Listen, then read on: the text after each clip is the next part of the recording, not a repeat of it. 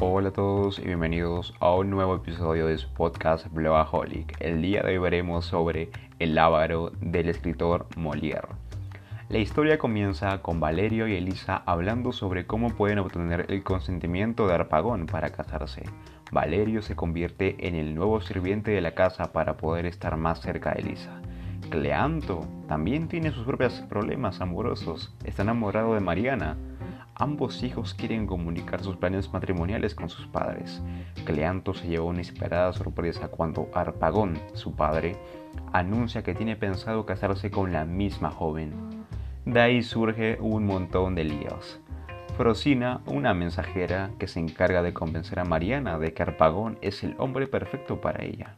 La chica joven y honorable, una vez que conoce a Arpagón, se da cuenta que es el padre de su amado a continuación, ella siente un rechazo profundo por el viejo Ávaro y Frosina, dándose cuenta del malentendido, decide ayudar a los dos jóvenes.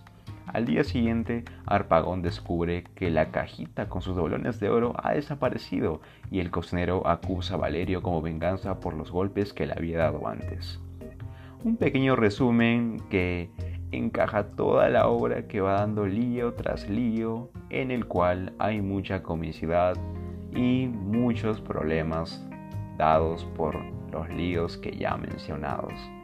Y de ahí surge un cuadro un tanto curioso que refleja lo cuán confuso que puede ser la obra, y se los voy a decir. Arpagón es padre de Elisa. Elisa se quiere casar con Valerio. Valerio a la vez es hijo de Anselmo.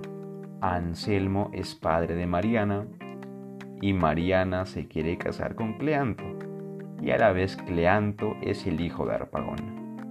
Arpagón quiere casarse con Mariana y Elisa, su padre, quiere que se case con Anselmo. Ahí podemos ver lo cuán confuso y lo cuán caótica que puede ser esta obra al agrado del lector que desea divertirse leyendo una comedia francesa. Este es El Ávaro de Molière. Muchas gracias.